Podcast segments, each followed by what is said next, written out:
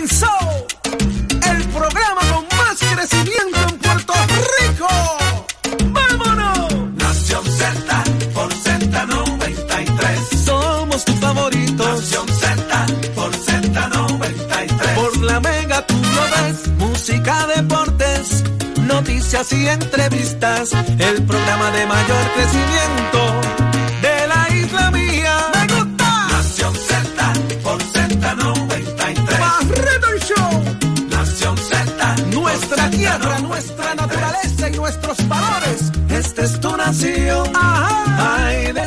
exclusivas. Brindándote información que verdaderamente está al Nación día. Y señores. Comienza Nación Z una nueva hora. Son las 6 de la mañana. El programa de análisis que a usted le gusta en vivo desde los estudios de Mega TV para Z93, tu emisora nacional de la salsa en el 93.7 FM en San Juan, 93.3 FM en Ponce y 97.5 FM en Mayagüez. La aplicación La Música para que usted nos vea y nos escuche y disfrute del podcast de Nación Z. Así usted vea lo que ocurrió en el programa durante el día y tenga ese análisis. Y también los amigos que se conectan todas las mañanas en Facebook para ser partícipes de nuestra conversación. Soy Jorge Suárez, mira aquí está Saudi Rivera, Eddie López y hoy yo empecé porque me dio la gana. Así somos, así somos, a usted lo que usted quiera. Si estamos aquí para llevarle la información al país, el análisis que a usted le encanta, y como bien dijiste, Jorge, a través del 93.7 en San Juan, 93.3 en Ponce y 97.5 en Mayagüez. Eddie, ¿dónde más? ¿Dónde más nos vemos? Buenos días, Saudi. Facebook, a mí también. Ciertamente los comentarios siempre son más que bienvenidos. Una nueva mañana, un nuevo día, muchas cosas pasando en el país. Hoy jueves 19 de mayo del año 2022. ¿Lo dije bien? no me Sí, miró sí, raro, sí, Jorge sí. Suárez. Sí. Sí, Presto hoy, y hoy- dispuesto. hoy estás en calendario, hoy estás en calendario. Presto y dispuesto a llevarles a ustedes las informaciones y el análisis que a ustedes les gusta en esta nueva mañana. Aquí ya a punto de comenzar Saudi.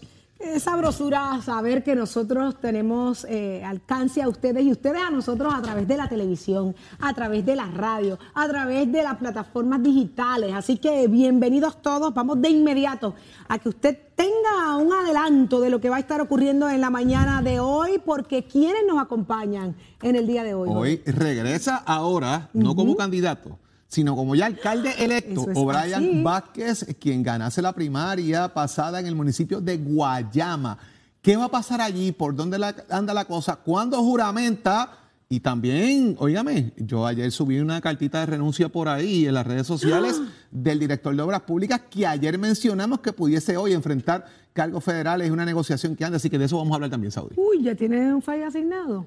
No, este va, este va directito a negociar federalmente lo que posiblemente sea en cargo. Vamos a ver qué pasa hoy. Vamos a ver qué pasa hoy. Eso es lo Uno que se presume. pensaba que aquí habían cosas malas, que No, eso es pasaban en cosas Guayama. malas. Eso es en Guayama. Vamos a ver qué pasa que mucha gente no aprende de arrestos anteriores y de situaciones con otros eh, eh, expolíticos que todavía esperan ser sentenciados. Qué barbaridad.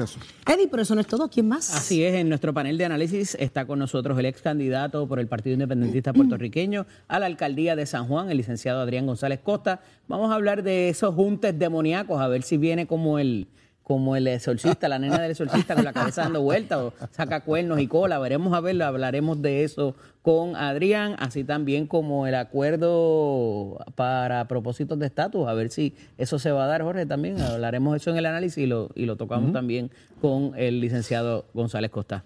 Miri, vamos a hablar con eh, donde el grillo bota la manteca. Ustedes saben lo que yo Ahí quiero decir, ¿verdad? Donde están los Washingtones, donde están los chavos, el COR 3, el COR 3 para todo el dinero federal que llega a la isla en asuntos tanto de- de- de María, en fin, donde están los Washingtones. Vamos a hablar directamente con el director ejecutivo Manuel Lavoy. Hay mucho que preguntarle cómo va el desembolso. Usted se entera solo aquí en Nación Z. Pero vengan acá, tenemos un invitado especial en el día de hoy que se une a Nación Z. Jorge, ¿de quién se trata? Yo, yo por ahí me dijeron que va a llegar hoy una figura que vamos a ver quién es. Pero ese es el señor que está en el se, lobby. se llama, ese señor yo lo saludé, se llama Julito Ramírez de Arellano. ¿Cómo es eso? Él viene a hablar con nosotros aquí de unas cosas. Yo no sé. Yo, yo lo que digo es quédense pegados a ver quién es Julito. Él anda por ahí ya. Pero ven acá, párate un momento. Ese señor es, es el que tiene el, el paquete de billetes aquí. Sí, Y a lo mejor vende- te viene a vender algo. Yo no ¿Y sé. él vende lotería? Pues vamos a ver. Le preguntaré Y ahorita. si ahí está la suerte, espérate, espérate un momento. Bueno, pero es que tú botas los billetes. Bueno, es verdad, a lo mejor me pego y como quiera la foto. Oye, demasiada información, eso era de ayer. ¿ok? Es para y, dejarla tú, ahí. y tú no me vengas a vacilar, que no, tú ni te también. voy a defender tampoco, pero... No lo sé, lo sé. Y Carla Cristina, ¿cuál es la risa? ¿Cuál es la risa, Carla Cristina? Es más, para que te pongas a trabajar. ¿Qué está pasando en Puerto Rico y el mundo? Dame los titulares. Buenos días, Saudi, para ti, para Jorge, para Ed y todas las personas que nos ven y nos escuchan a través de Z93. Pues en los titulares tenemos que la exdirectora regional de la Agencia Federal para el Manejo de Emergencias, Asha Tribble, y el expresidente de la empresa Cobra Acquisitions, Donald Ellison, se declararon culpables ayer a nivel federal por cargos de soborno relacionado con la otorgación de contratos para la reconstrucción de la red eléctrica de Puerto Rico tras el paso del huracán María en 2017. Y por otro lado, ayer comenzó en Vieques el proceso de demolición del antiguo hospital Susana Centeno, cerrado desde el huracán María en 2017 y cuya reconstrucción y apertura se hará por fases que están pautadas para culminar en el 2024 tras una asignación de 39.5 millones otorgada precisamente por la Agencia Federal de Manejo de Desastres. Y por su parte, Javier Carrasquillo Cruz renunció a su puesto como secretario auxiliar para asuntos municipales de la Fortaleza, luego de que el panel sobre el fiscal especial independiente designara un fiscal para investigar al también exalcalde de Sidra tras una querella ante el Departamento de Justicia por presuntos actos de corrupción relacionados a un contrato de recogido de basura con el convicto empresario Oscar Santamaría. Y en temas internacionales, el gobierno de Estados Unidos reanudó ayer las actividades de su embajada en la capital de Ucrania, que cerró días antes del inicio de la invasión rusa. Las salidas voluntarias, involuntarias, las botas, llámelo como usted quiera, siguen siendo la orden del día. Hay movimientos interesantes en todas las áreas, tanto en los municipios, en la legislatura, pero Fortaleza no se escapa. Jorge, ¿qué le pasó? ¿Qué le pasó al asesor de asuntos municipales en Fortaleza? Yo vine al campo en Fortaleza. Parece que están más salados que la espalda de una ballena allí, Dios Saudi, Porque mira, mío, mira, pero- mira, mira lo que pasa con esta cosa. Eh, eh, ya se ha venido mencionando el nombre hace algún tiempo del ex alcalde de Sidra, eh, Javier Carrasquillo, porque tenía de alguna manera contratado a Oscar Santamaría en el recogido de basura.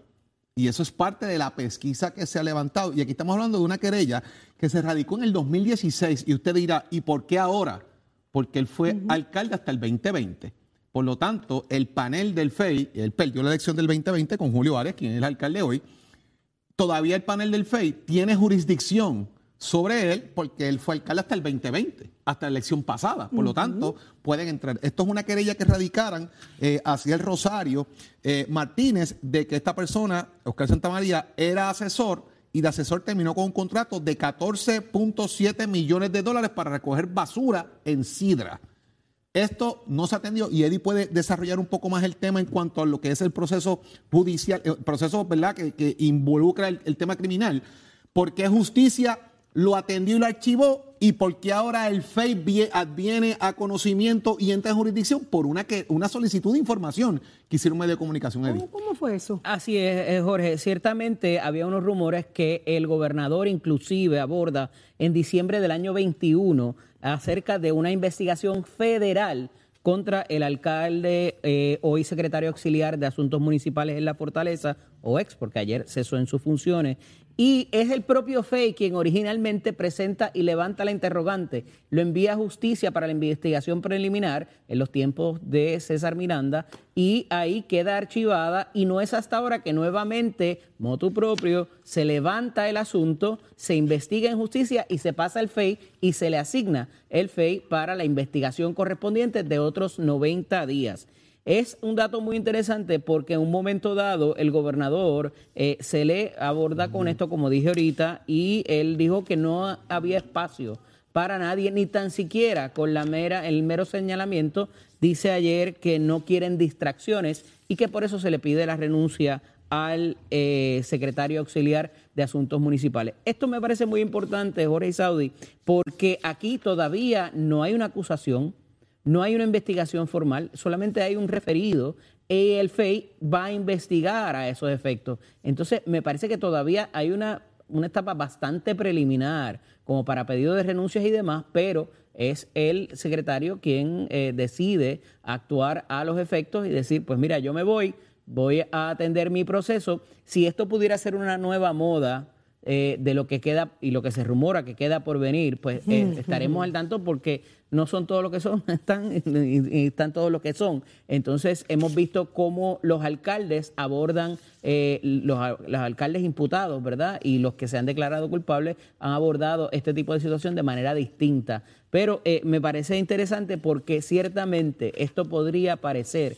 y dar la impresión de que es una etapa bastante preliminar en cuanto a la investigación de lo que ocurrió en Sidra o no, y si pudiera venir una segunda etapa, un segundo round federal a esos efectos, o en el caso de alguna declaración de culpabilidad por eh, delitos administrativos, negligencia en el cumplimiento del deber, cualquier cosa en el plato de lo que hemos visto recientemente en otros casos. Pero interesante, y, a- y añado a eso, es interesante el tema, ¿verdad? De, de cómo se continúa eh, y, y que Pierluisi, de hecho, diga, yo no voy a darle break a nadie. Existe la presunción de inocencia, pero aquí en mi gobierno, ah, ah, no va. Pues yo no creo que fue que renunció. Pero ¿por qué no Yo creo que esperaron lo la renunciaron, investigación? que es diferente. Bueno, lo mismo pasó con el alcalde de Humacao, lo mismo pasó con el alcalde de Aguas Buenas, que en gran medida... Pero y los además, a Eddie, y además, además, a mí me parece que esta cosa de que eh, los alcaldes, por ejemplo, que lo, fíjate que lo mismo pasó con, con- con el de Guayama, lo mismo pasa con todos, que los secretarios de los partidos dicen, es que ellos me dicen que no las están investigando. Claro. Es que le dicen, usted no puede decir nada,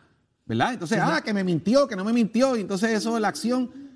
El, el gobernador parece que sabe algo más, porque no, yo no creo que él renunció así porque renunció, yo No creo que renunciaron, que es diferente. No perdamos la perspectiva de que el gobernador tiene sobre él a la prensa en donde quiera que se presenta, cuestionando, indagando en otros asuntos también. O sea que no tiene oportunidad ninguna de que se sigan levantando ni tan siquiera una insinuación relacionada a, a- a su gabinete, Sí, a la sí, gente sí, de su gobierno. Ante la más mínima duda, mire, no espere que lo voten. Si usted cometió algún delito y usted en su conciencia lo está cargando, váyase, levante la mano, que es lo que los federales le están diciendo a todo aquel que haya cometido delito o esté en el proceso. Que levante la mano Que como Joseph levante Fonseca. la mano como Joseph, hasta como Samuel Hernández, porque terminarán como Samuel Hernández pidiéndole a Dios ayuda en el proceso. Y yo siempre digo esto, usted tiene dos opciones, o lo hace bien o lo hace mal, porque usted tiene las dos ante la tentación, tiene las dos opciones. Mira, si es que si yo hago esto, me puede pasar esto, yo no me quiero ver envuelto, mira, yo no lo voy a hacer. Y usted duerme tranquilo y se despierta tranquilo. Pero si usted es de los que ha decidido hacerlo mal, no espere a que le toquen la puerta bajo presión para usted verse ahora en el ridículo ante un país, mire, que hasta aquí de tanta corrupción. Evite, evite. Si lo que no es suyo no le pertenece, no toque. Mire, si antes cuando chiquito le daban un manoplazo cuando usted quería coger lo que no era suyo, de grande, el manoplazo se lo dan la justicia.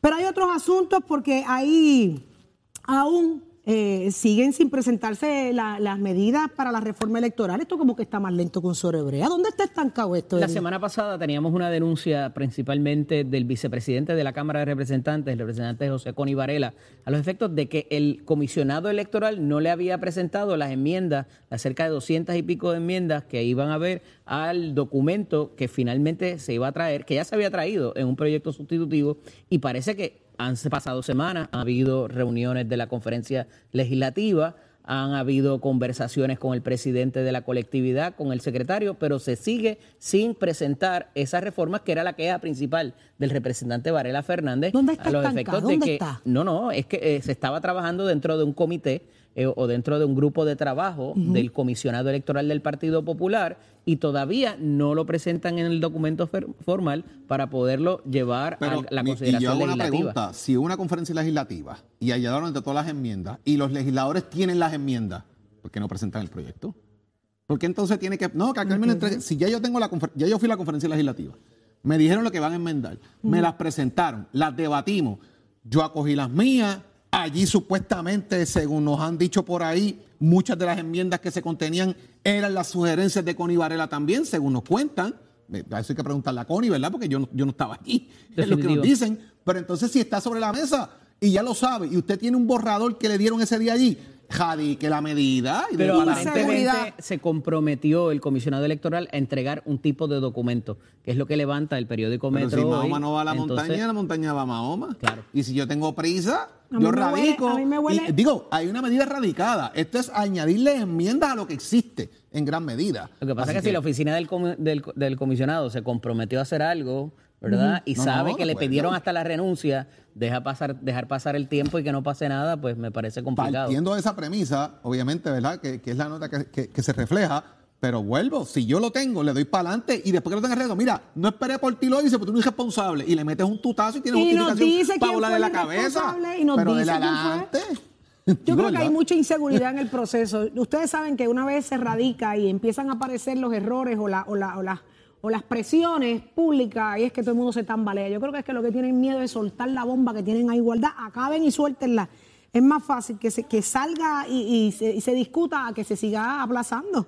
Eh, van a esperar que lleguen las elecciones para, para entonces hacerlo atropellado. No, ese es el problema, que hay que absurdo. hacerlo antes, porque Por esto es el código, la- última hora. el código electoral y ahí está lo del voto adelantado, ahí está Ay, cómo lo se del voto por correo, todo ese tipo de cosas que ciertamente hay que mirarlo para después lograr el consenso en los partidos minoritarios. O sea que esto es Se un tarda. trabajo que va a tomar un Yo no creo que tiempo. eso tenga mucho cambio. El voto por correo y ese tipo de cosas, yo no creo que eso, eso, Eso eso, llegó para para quedarse. quedarse. Sí. Eso no hay forma de eliminarlo. Estoy de acuerdo. Eh, hay otros elementos con los que tienen que bregar, ¿verdad? Con el tema, como el tema de que eh, del, del double dipping en el voto, de que votes dos veces, el voto este de las personas fallecidas, los encamados. Yo creo que ahí es que hay que darle forma al tema de cómo se puede manejar eso. Pero a tiempo, Pues claro. a tiempo para evitarse tanta duda y tanta, tanta cosa que pasó en las elecciones pasadas. Había mucha duda con el, por el voto encamado. ¿Cuánta gente se quedó sin emitir el voto estando encamado? Así que a o tiempo las cuántos, cosas. o cuántos votaron En el colegio y en los Camado. colegios y votaron Y por votaron.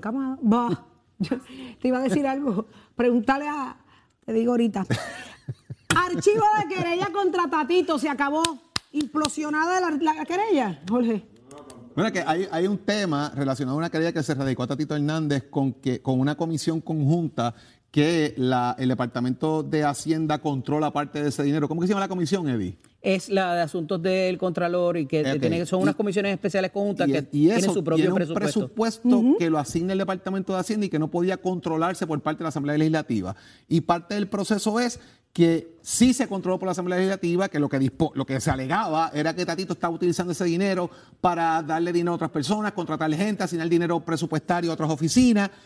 Y el tema es que esa comisión, adivina quién la tenía. ¿Quién? El secretario general del Partido Popular, Ramón Luis Cruz Bulgo, y como ellos estaban en una pelea, Sí. ahí se formó el titingo y hubo una querella que radicaron y pues no prosperó nadie. Bueno, eh, estas, estas comisiones especiales conjuntas funcionan como si fuera una agencia del Ejecutivo y por eso tienen su propia línea de presupuesto, a diferencia de otras comisiones en, el, eh, en lo que es la Asamblea Legislativa, pues es el presidente quien decide, le voy a dar tanto a gobierno, le voy a dar tanto a Hacienda, le voy a dar tanto a la, al de Bienestar Social y a esos efectos, pues tienes, eh, el- eh, es prerrogativa del presidente.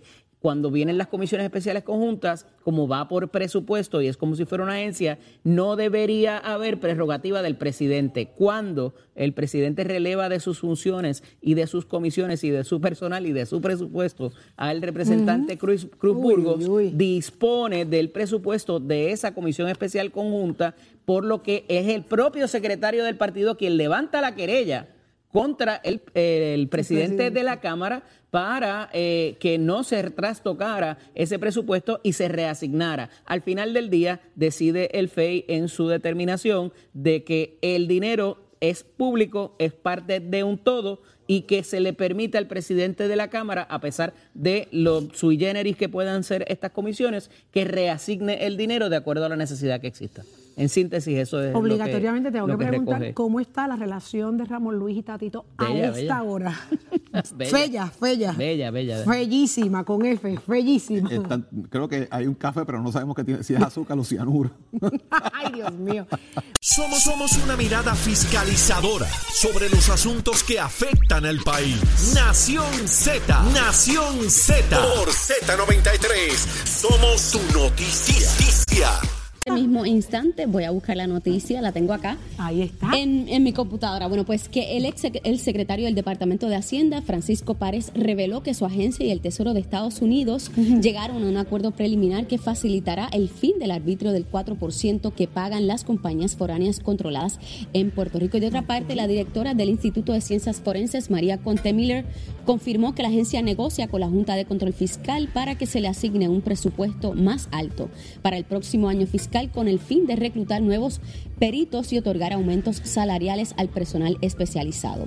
Y por otro lado, el panel sobre el fiscal especial independiente acogió la recomendación del Departamento de Justicia de no asignar un fiscal para investigar al presidente de la Cámara de Representantes, Rafael Tatito Hernández, y archivó la querella que alegaba que el líder cameral intentó utilizar dinero no, no asignado al cuerpo legislativo. Y en temas internacionales, el presidente de Estados Unidos, Joe Biden, invocó ayer la ley de producción de defensa para aumentar el suministro de fórmulas para bebés, lo que dará prioridad a los ingredientes importantes para la producción de fórmulas y ordenará a los proveedores a proporcionar los recursos necesarios para fabricarlas. Ya estamos listos para el análisis del día. Eddie López, los independentistas y el movimiento Victoria Ciudadana son los protagonistas en las pasadas horas de lo que está dirigiendo el futuro político de estos partidos. Ese junta sigue siendo como lo describió Tatito. Yo no sé, pero yo no le veo cuernos, ni cola, ni rabo, ni nada de eso, ni fuego, ni sentido olor a azufre cuando llega el licenciado Adrián González Costa, ex candidato a la alcaldía de San Juan por el Partido Independentista Puertorriqueño. Le damos la bienvenida. Buenos días, Adrián, bienvenido. Muy buenos días a ti, Eddie, a Saudi y a todos los que nos están viendo. Huele a azufre, huele a azufre. ¿Qué va a ser? Yo llego aquí por las mañanas y esto es puro amor y pura buena vibra. Amén. Mira, eh, lo que se llama este junte eh, demoníaco, eh, que lo denomina el presidente de la Cámara, Rafael Tatito Hernández, trata de cómo, algo que habíamos dialogado tú y yo anteriormente en este espacio, y que tiene que ver con quizás eh, la unión de fuerzas de varios partidos en contra de los partidos principales. Eh, y pues obviamente se habla de coordinación de campaña, se habla de otro tipo de estructura en lo que es lo legal y lo electoral, eh, pero aquí hay una cuestión también de ideología y de cómo sería esa, ese movimiento quizás hacia lo social o comunista, ¿verdad? Como alguna gente lo llama, de si nos pareceríamos a Suecia y a Dinamarca, o nos pareceríamos a Nicaragua, Venezuela y Cuba? ¿Cómo ahí, lo ves? Ahí es que entra el demonio en la ecuación. Ajá. Cuando traen esas descripciones. O sea, eh, podemos estipular que Cuba. Venezuela y Nicaragua es el demonio. No, los que tratan de implicar que cualquier intento de gobernar o de producir política pública por parte del PIB eh, implicaría convertir a Puerto Rico en, en el cuarto o quinto mundo, porque en el tercer mundo ya estamos. ¿sabes? El que piense que Puerto Rico es un país desarrollado, democrático, donde se respetan los derechos humanos, pues realmente no, no vive en Puerto Rico. Así que eh, el demonio ronda eh, por la política puertorriqueña desde hace años. Eh, y, y las alianzas también. Alianzas como por ejemplo la de los populares y los PNP para aprobar el IBU en el 2005, para aumentarlo en el 2014. Eh, y así podemos dar muchísimos ejemplos. Y con, por ejemplo, ahora, hablaban de la reforma electoral hace un momento. Eh, ¿Quiénes están en alianza para aprobar una nueva reforma electoral ignorando a tres de los cinco partidos, los populares y los PNP? ¿Para qué? Para garantizar eh, las cosas que les convengan a los populares y los PNP, como en muchas otras instancias. Así que, mira, eh, esas expresiones del presidente de la Cámara, yo las comparaba ayer como, por ejemplo, si el lobo del cuento de la caperucita roja hiciera una conferencia de prensa para decirle a todo el, planeta que la mala del cuento es la caperucita, ¿a quién le cree? Si todo el mundo sabe que el malo es el lobo, el país sabe quiénes son los malos y quiénes son los buenos en la, en la política puertorriqueña. El país sabe las intenciones detrás de cada cual. Y el discursito de Guerra Fría, miren, les informo que la mayoría, la mitad del país nació, nació después de la caída del muro de Berlín. Así que esa historia de los buenos versus los malos, la polarización entre el bien y el mal y el comunismo, el socialismo, el capitalismo, hay tres generaciones completas que no entienden el referente. Si se quedan estancados en esa discusión de antaño, de hace 40, 50 años, realmente así mismo se van a quedar estancados en la política, el país no los va a respetar, mucho menos los va a apoyar. El país no quiere saber qué pasa en Cuba o en Vene- en Venezuela. El país quiere saber qué va a pasar con el contrato de Luma y cuándo se van a terminar los apagones. El país quiere saber cuándo va a bajar la gasolina. El país quiere saber cuándo va a dejar de aumentar el crédito de la Yupi. El país quiere saber muchísimas otras cosas, cuándo se va a acabar la Junta. Eso está pasando aquí. La gente le importa lo que pasa aquí. Por décadas. A, a los fotutos PNP y populares, no electos, y electos pensando en lo que pasa en Cuba y en Venezuela. Por décadas el. Partido Independentista Puertorriqueño eh, no había quedado inscrito en las elecciones y es en este último ciclo electoral donde el candidato a la gobernación se separa y dice, ¿sabes qué? Hay unos asuntos que tenemos que bregar en lo administrativo, no voy a hacer el llamado a la independencia como se ha hecho alguien. ¿Sabes qué? El resultado fue que el partido quedó inscrito. Entonces, se trae unos asuntos, están trabajando la base, yendo a las escuelas y todo lo demás, pero todavía parecería quedar en el aire, y retomo mi pregunta inicial, Adrián, de si nos pareceríamos más a Suecia y a Dinamarca en el modelo de república independiente o nos pareceríamos a Nicaragua, Venezuela y, eh, eh, y Cuba, donde hemos visto la opresión contra los derechos humanos, pero también hemos visto líderes del Partido Independentista puertorriqueño retratados con estos estas personas en poder en esta república que, ¿verdad? Una cosa es allá y otra cosa es acá. ¿Hacia dónde iríamos, además de hablar del modelo económico, socioeconómico, de desarrollo económico bajo independiente sin fondos federales? Es que, Eddie, yo creo que la pregunta parte de una premisa equivocada. Eh, si alguien ha sufrido. ¿Cuál es la equivocación en la premisa? Que porque hayan fotos y visitas a esos países implicaría un gobierno del PIB que violaría los derechos humanos cuando los independentistas en Puerto Rico, dentro y fuera del PIB, ha sido el grupo político que más ha sufrido violaciones ¿Qué de líder derechos del Partido Independentista ha denunciado la violación de derechos humanos en esos países? Rosselló indemnizó a todas las personas que sufrieron del carpeteo. ¿Qué líder de tu Nosotros partido no independentista metemos En puertorriqueño? la política puertorriqueña. En la ¿Qué líder de tu partido interna. puertorrique- in- independentista puertorriqueño ha denunciado la violación de derechos humanos en Cuba, Nicaragua y Venezuela alguna vez? Eddie, lo que pasa es que ustedes oyen lo que No les lo da quiero la gana. particularizar en eso, pero obviamente si me dices que la premisa es equivocada, pues, ¿verdad? Tú los ves al lado de esta gente, no los ves al lado de Suecia, Dinamarca o Francia o cualquier otro modelo socialdemócrata. Bueno, la bandera del PIB es una copia de todas las de todas las banderas de los países nórdicos porque el PIB es un país es un partido que aboga por la socialdemocracia. La socialdemocracia lo que no quiere es aquel ejer en un departamento de educación, por ejemplo, lo que no quiere es una yupi que cueste eh, eh, tres veces lo Eso que no hace pasa 10 en años. otras repúblicas independientes. ¿El qué? Es por ser, por ser o no ser independiente Es que por esas ser cosas pasan. socialdemócrata. O sea, las repúblicas todas son independientes. No sé si sabía eso. Y dentro de todas las repúblicas que son independientes, por definición, hay distintos modelos Por económicos. eso, pero como traes Y- el y asunto de que Puerto Unidos Rico no es independiente no y que si por eso sabía. pasan ese tipo de cosas, por eso te pregunto si en estas otras repúblicas, en estos otros modelos, no ocurre eh, eh, ejemplos de corrupción o de otro tipo de ineficacias gubernamentales, por decirlo de cierta manera. Claro, ningún régimen es perfecto, Eddie.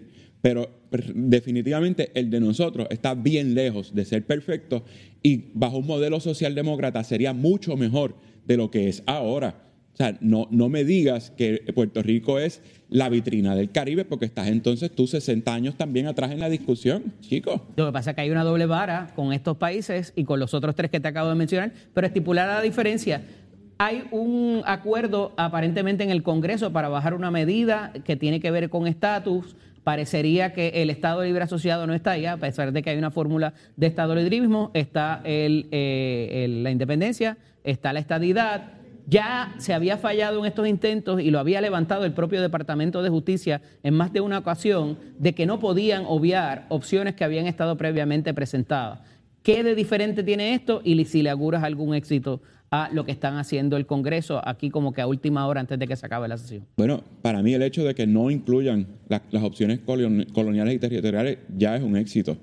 Ah, eh, la, la minoría que quiere imponer su criterio, como en las dictaduras, eh, sobre la voluntad de la mayoría del pueblo que rechazó el ELA en el plebiscito del 2012, pues claro que, que- que pretende que se siga incluyendo al problema como opción al problema. Así que el hecho de que en el Congreso estén contemplando un proyecto de consenso, fíjate lo importante de esto. Así es. Logran, logran un proyecto de consenso entre dos proyectos completamente distintos, que es el de Nidia Velázquez y el proyecto de, de- de la comisionada residente Jennifer González. Eh, uno era un plebiscito o no y el otro era el de la Asamblea de Estatus. Eh, y que se pudieran conciliar ambos proyectos eh, y contemplando todas las opciones no territoriales y no coloniales, me parece que es un gran paso. De la propia noticia se desprende que parece que en el Senado no es el mismo ambiente que en la Cámara. Así es. Este, pero eh, eh, es más de lo que había pasado por los últimos quizás seis o siete años. Es lo más cerca que hemos estado desde aquella vez del 89, Desde el con el 89 proyecto, del Johnston. Así es, Sí. así es. Yo creo que es lo más cerca que hemos estado. Así que, ¿ves? Nos seguirán llamando demonios, nos seguirán tildando de dictadores, pero el mundo se está moviendo en una dirección y, y el país y Estados Unidos van en esa misma dirección y yo creo que no hay vuelta atrás. Y la gente no es tonta. La Empezó- gente sabe dónde está cada cual. Y yo creo que algo diabólico, ¿verdad? Saliéndonos del tema, es que son las medias de Eddie. Te empezó, te empezó a girar la cabeza de momento como la nena del exorcista, pero se te perdona. Un No, abrazo, yo hermano. quiero- Gracias yo siempre por que en estar algún disponible. momento ponchen las medias de No, Eddie para que la gente vea algo verdaderamente diabólico. Pero, ¿qué pasó, Adrián? Esto se ha ¿El convertido en una, en, mira, en una guerra diabólica ahora por las medias. irme, que uno nunca sabe. Hablamos la, vida semana, hablamos la semana que viene. Mira, pero Adrián, ¿qué media si no tiene media? Ah, lo dijiste tú. Ay, bendito si no hay media. Eddie, ese es el look, ¿verdad? Ay, Adrián, Tropical, pero ¿cómo tú me haces esto? De Milán. Ay, Dios mío, mira, espérate, fíjate de eso. Dios los proteja a todos y dejen de, ser- de estar, ¿verdad?, utilizando términos tan, tan, El sector Milán, ¿de qué pueblo? tan difíciles para descripciones políticas, ya que esto está cansado todo el mundo de lo malo que nos Es va que- políticamente. por eso hay que empezar el día con humor también. Claro, Así ¿verdad es. que sí? Seguro que Claro sí. Gracias, Gracias, Adrián. Adrián. Gracias a, A ti ustedes. también, Eddie. Usted quédese con nosotros porque ya está listo Tato Hernández. Somos deporte, Tato. Mira, ¿qué es lo que está pasando? Cuéntame, ¿qué, qué- en el mundo deportivo, ¿qué es lo que es noticia a esta hora? Vámonos para aquí, señorita. Deja que el señor Adrián me deje la tabla aquí quieta que me la movió. la sufre. Ay, ay, ay, la sufre. Muy buenos días, Titi. Pues mira, vamos a estar hablando del baloncesto superior nacional femenino que estoy triste. Hayan triste. ¿Tú sabes por qué? ¿Por qué? Me las metió una pela a los vaqueros de Bayamón, los leones de Ponce, nena. Que yo apagué, el te- yo apagué la televisión, la conexión y te me acosté tempranito. Nos ganaron, oye, esta catimba. ¿Cuál? Nos ganaron con una pela increíble, 80-58. Contra, pero Parece que los de nosotros tenían las manos atadas, pero ya te sabes, es el baloncesto superior nacional, vámonos por aquí para abajo, el baloncesto superior nacional, como habíamos dicho, 80-58 nos ganaron los De Ponce a los Vaqueros de Bayamón, ahí en la cancha de los Selváticos. Los Atléticos de San Germán le ganaron a los Capitanes 78 por 75 y en otros resultados los Piratas estaban jugando en Humacao, tremendo juego, 83-80, faltaban 9 segundos y 5 veces se fue la luz. Sabemos que en Humacao tenía los problemas ayer de el cortocircuito ese que hizo, que hay unos videos por ahí de unos cables botando fuego y explotando aparentemente el luz no estaba bueno y el juego no se pudo completar. Así que esa es la que tenemos. Pero mientras tanto, nosotros nos vamos, estamos unidos a la pena que embarga el mundo del baloncesto, a la gente, a mis amigos de Ponce. Tuve la oportunidad de vivir dos años en Ponce cuando trabajaba allá en las piscinas que veía. Y este gran dirigente, Car- Carlos Mario Riff, pues ya no está lamentablemente con nosotros. Gran dirigente, gran ser humano, gran amigo, lo tuve el placer de conocerlo. En Ponce, estuvo dirigiendo una vez a, los Leones de Ponce para el equipo, estuvo con nuestra selección nacional y lamentablemente otro grande que se nos vaya a morar con papá Dios, pero para toda su familia, todos los amigos del baloncesto, todos los allegados a él, todos los grandes jugadores que tuvieron siempre a su espaldarazo y siempre sus consejos, pues mira, que descanse en paz y que vaya con Dios como decimos nosotros y Dios lo tenga en gloria y a su familia pues fortaleza y usted pues se entera aquí en Nación Z donde nace la noticia deportiva con auspicio de Mestre Escuela que ya estamos en el proceso de matrícula para nuestras clases que comienzan en mayo, el lunes 23 de mayo pase por nuestro recinto, compare facilidades de equipo y toma tu la decisión de estudiar en Mestre Escuela. Oiga, chero, give it up my friend. El Servicio Nacional de Meteorología nos informa que para el día de hoy se espera que las olas prevalezcan de hasta cuatro pies a través de la mayoría de las aguas locales y sobre las aguas expuestas del Océano Atlántico se espera un ligero aumento de los vientos de hasta 20 nudos, lo que podría tornar las condiciones picadas en algunas áreas aisladas. Además, el riesgo de corrientes marinas continúa siendo moderado en la mayoría de las playas, incluyendo aquellas de las islas municipios de Vieques y Culebra, por lo que es un día favorable para visitar las playas, pero no olvide hidratarse porque el índice de calor estará altísimo. Más adelante les doy más detalles sobre el clima para Nación Z. Les informo Carla Cristina. Les espero en mi próxima intervención aquí en Z93. Mire, podrán haber mil discusiones y 20 situaciones a nivel de país político, pero lo que sí es que tenemos un corazón grande para levantar el país. Ya está con nosotros Jorge Dávila, muy bien, acompañado con un gran tema en la mañana de hoy. Buenos días, Jorge. Buenos días, Saudi. Bienvenido Siempre un placer estar más. aquí contigo. Esto estaba caliente aquí. Caliente, antes. tuviste como Ah, y tú, como, y, tú, y tú como que en el medio. Tratando de hacer, mira, llevar la fiesta en paz. Pero es que, eh, oye, me se tiraron con todo. Se tiraron con todo.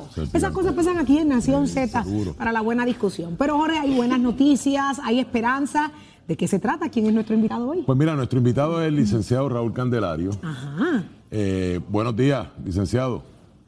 Buenos días, Jordi. Un placer estar contigo en la mañana de hoy. Saludos, Saudi. Saludos, licenciado. Raúl y me dice Georgie porque nos conocemos de hace años. No, no voy a decir cuánto, Raúl. tran- Tranquilo, tranquilo. Pero jugábamos baloncesto juntos, ¿verdad que sí? Ah, no, eso vamos Ah. aproximadamente unos 4 o 5 años de sí, que juventud. Ole Suárez dice que él jugaba baloncesto y eso. Yo, yo, Jorge. ¿sabes? Sí, Jorge dice eso, pero Ay. Raúl y yo sí jugábamos.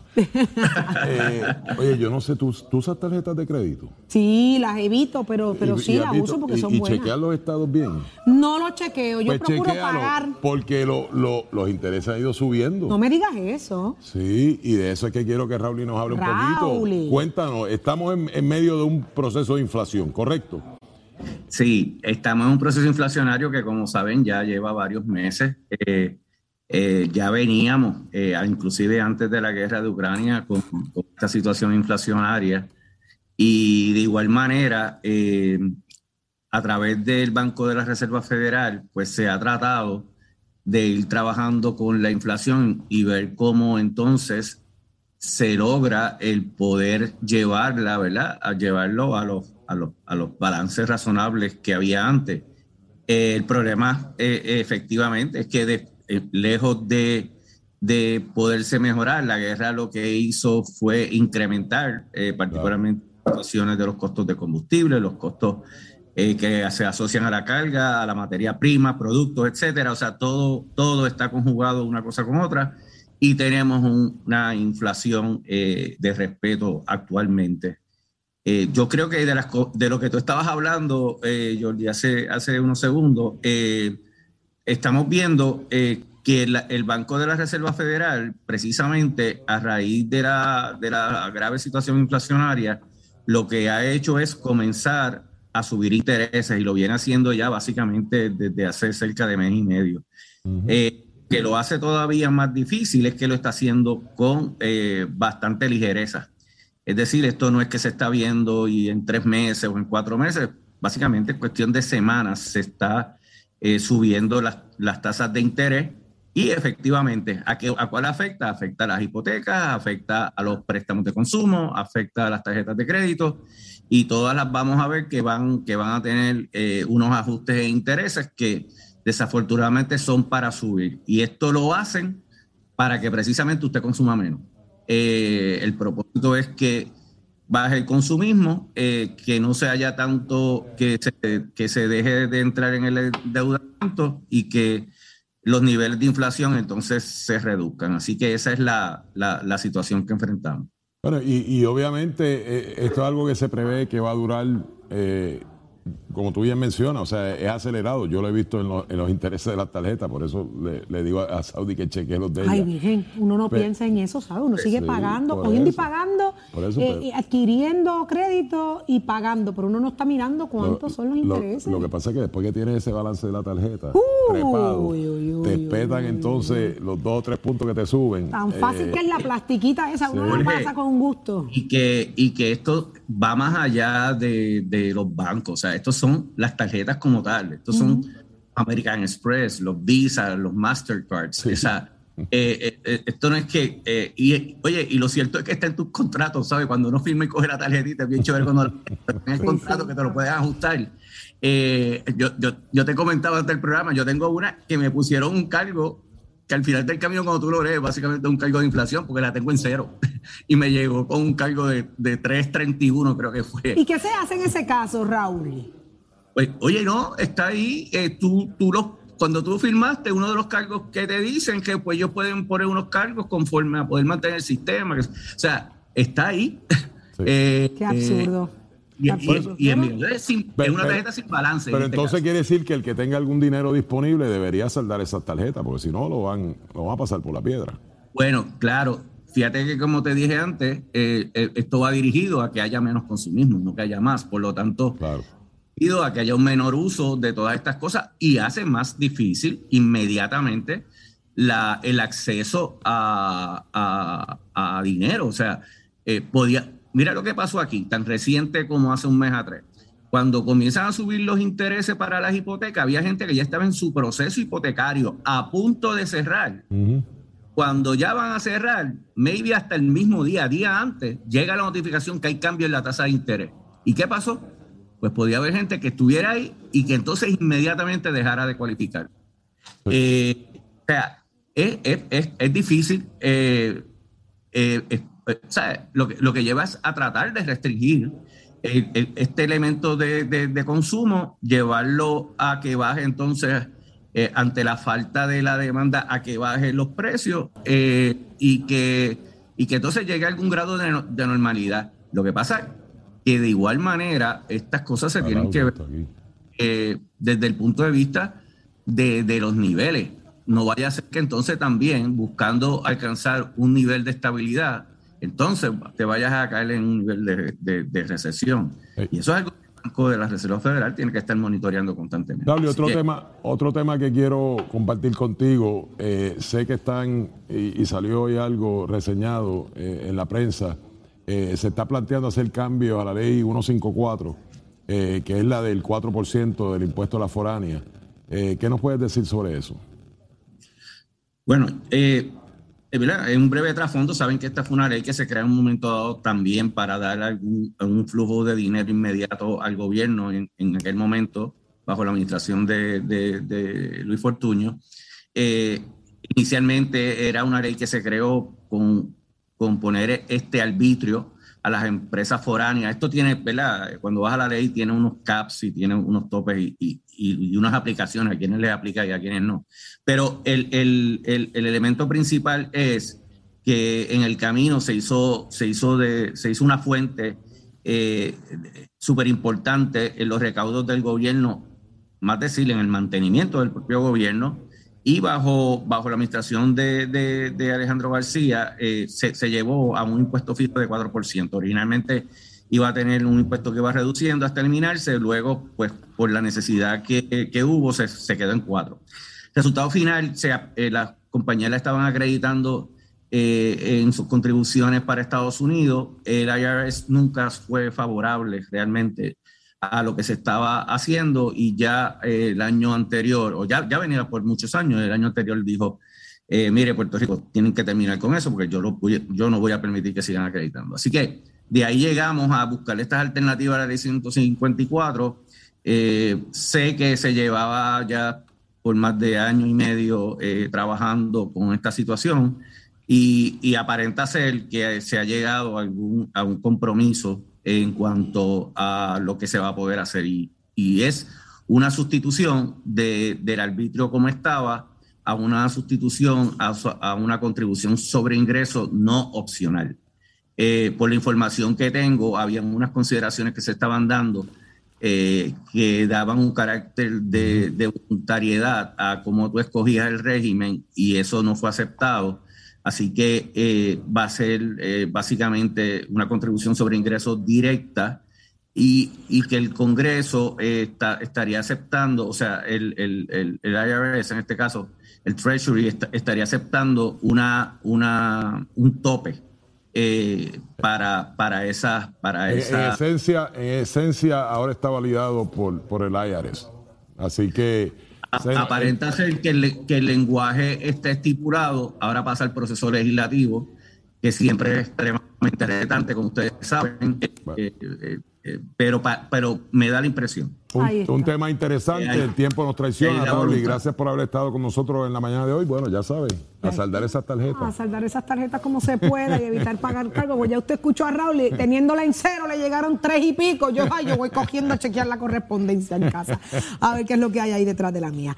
Y eso creo que tengo es una, ¿viste? Ah, bueno, pues está bien, pues tiene suerte. Óigame, usted no se mueva de ahí. Al regreso de la pausa llega hasta aquí, hasta Nación Z, a hablar con nosotros el nuevo alcalde de Guayama, Obraín, que será lo que tiene que decir en estos primeros días a cargo de esta portrona municipal, solo aquí en Nación Z es que usted se entera y más adelante analizamos varios temas con el licenciado Carlos Rivera. Usted no se retire, quédese aquí. Somos, somos una mirada fiscalizadora sobre los asuntos que afectan al país. Nación Z, Nación Z. Por Z93, somos tu noticia.